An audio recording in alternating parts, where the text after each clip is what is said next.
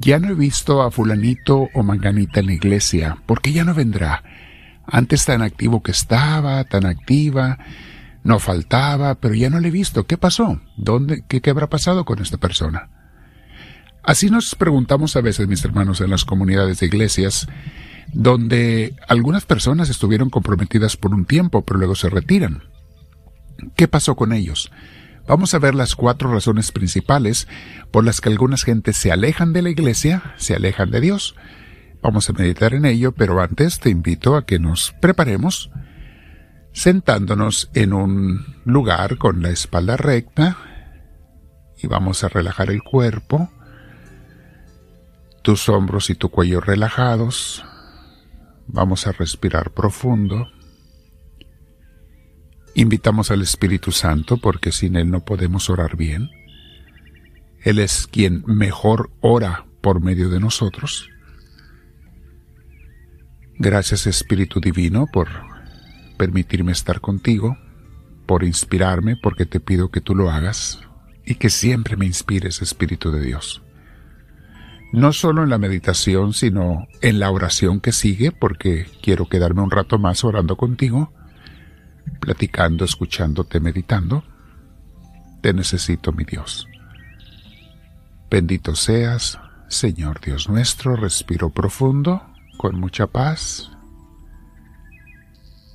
Lo puedo hacer varias veces si así lo quiero, pero quedarme en la paz de Dios. Bendito seas, Señor.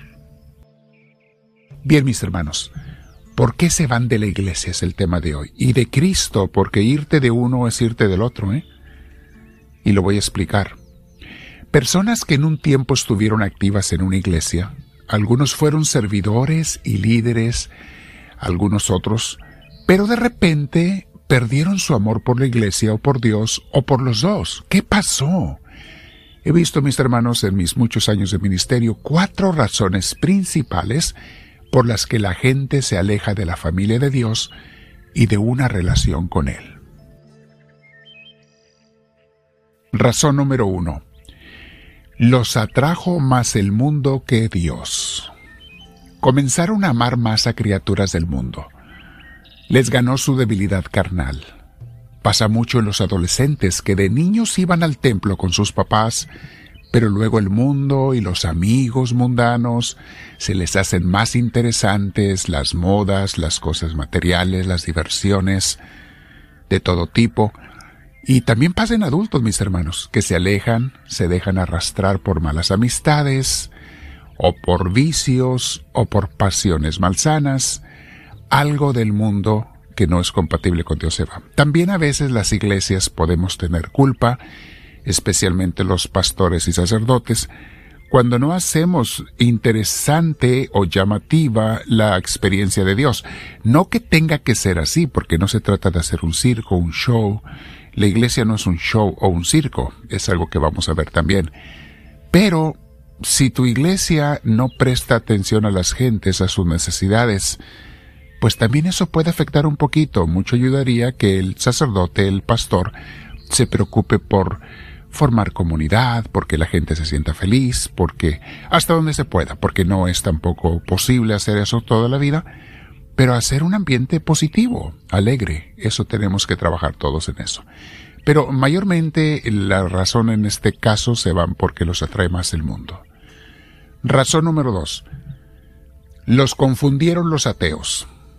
De igual manera, muchos jóvenes dejan de asistir a la iglesia porque profesores de escuela ateos y compañeros mal informados, mal educados, les hacen creer que en Dios y la vida con Él se contrapone, la vida con Dios y con Él se contrapone a las ciencias que ellos ven en la escuela. Es un total malentendido, explico yo este punto en el curso que les doy de las ciencias contra Dios, o las ciencias y Dios es un total malentendido de parte de la gente científica como también de parte de la gente religiosa que no tienen buena preparación religiosa. Los fanáticos religiosos. Es un error, mis hermanos, de razonamiento que las ciencias con su razonamiento lógico, mis hermanos, si se entienden bien, comprueban que hay un ser superior que creó todo eso lógico que ellos estudian. Si no fuera lógico no lo podrían estudiar. El mundo, el universo, todo, tiene un orden, hay una inteligencia dentro de ello que no se puede crear así sola, porque nada se crea a sí mismo. Eso lo vamos a ver o lo hemos visto en los cursos y vamos a dar otro próximamente sobre las ciencias y Dios, las ciencias y religión. Pero las ciencias cuando se entienden bien apoyan a una buena religión porque ellas mismas nos comprueban que hay un ser superior que creó todo eso que ellos estudian. Y una buena religión apoya a las ciencias porque es la capacidad que Dios nos dio a los humanos para entender la creación. Las malas religiones, los fanáticos religiosos, están en contra de las ciencias. Y vaya que si hay unos, ¿eh? He visto cristianos en este país que están bien desviados, poniendo a su religión contra las ciencias, queriendo, malentendiendo la Biblia, los fundamentalistas que piensan que así como yo la entiendo, así tiene que ser, que así como... No saben estudiar Biblia, pero bueno, por culpa de estas personas hay mucha confusión entre sus creyentes y muchos de sus jóvenes se alejan de Dios. Una buena religión acepta y apoya las ciencias como lo hace la religión católica desde hace muchos siglos. Las iglesias católicas, y especialmente la romana, corrigió esa mala actitud que en algún tiempo pudo haber tenido en contra de las ciencias, pero fue lo más raro.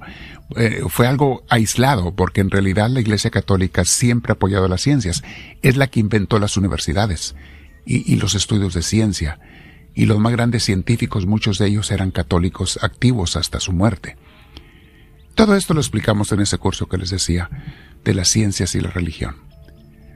Algunas personas fueron engañados con la idea de que, de que les da el enemigo diciéndonos que Dios está en todos lados, y por eso no es necesario asistir a la iglesia. Es una iglesia, es una idea del diablo muy inteligente, ¿eh? y gente ingenua se la traga. Un cristiano, mis hermanos, sin iglesia es como un soldado sin armas y sin ropa. Imagínate, desnudo se va a la batalla. ¿Qué va a hacer? Contra los enemigos bien armados y bien vestidos. ¿Qué va a hacer? ¿Cómo va a terminar? Además, el que dice que ama a Cristo pero rechaza su cuerpo, la iglesia, está engañado. Escogieron sus tentaciones carnales y saben que no pueden estar bien en la iglesia, es el punto número tres escogieron las personas sus tentaciones carnales y saben que no pueden estar bien en la iglesia si quieren seguir pecando, porque nadie puede servir a dos amos. Entonces gente se deja llevar por sus pecados y se aleja de la iglesia. Y punto número cuatro, ¿por qué la gente se aleja de la iglesia? Algunos porque se pelearon con alguien en la iglesia. Algún compañero de la iglesia, alguno de los líderes de la iglesia, se pelearon e, o no se hizo las cosas como ellos querían y se fueron se dejaron llevar por sus emociones negativas. El enemigo los agarró por allí, y en vez de superar esa dificultad y entender que todos los humanos son imperfectos, prefirieron hacerse los ofendidos, las víctimas, y cayeron en la trampa. Y todo comenzó, mis hermanos, porque estas gentes dejaron de orar o nunca lo hicieron. algunos los engañó el enemigo llevándolos a otra iglesia donde no les pida ningún compromiso ni entrega, les hizo creer el enemigo, no, si no te voy a sacar de la iglesia, te voy a llevar a una mejor. Mira, acá no te comprometen en nada, acá es más fácil. Gente que entra y sale rápido de esa iglesia, donde no son movidos a ningún cambio de vida, donde creen que con cumplir ya hicieron lo que tenían que hacer, no hay crecimiento espiritual. Otros se van a donde los diviertan y les cuenten chistes. A mí me gusta esa iglesia, ese predicador, porque cuenta puros chistes donde el templo está más bonito o más cómodo, las sillas, donde no me cueste nada seguir a Cristo, antes bien quiero que me den en vez de yo darle a Dios. Conveniencias, mis hermanos, también es una razón por la que la gente se va o se cambia de iglesia o se aleja. Por último, les digo, como un maestro nos decía, todos los que se alejan de Dios, de la iglesia, comenzaron por alejarse primero de la oración. Y él nos decía, conozco sacerdotes, monjes y monjas que se han retirado porque dejaron de orar. Te voy a poner citas bíblicas abajo, mi hermana, mi hermano, para que medites. Eh, vea los comentarios, presiona el título o el menú y dile al Señor ahora conforme te quedas orando con Él, háblame Señor, que tu siervo te escucha.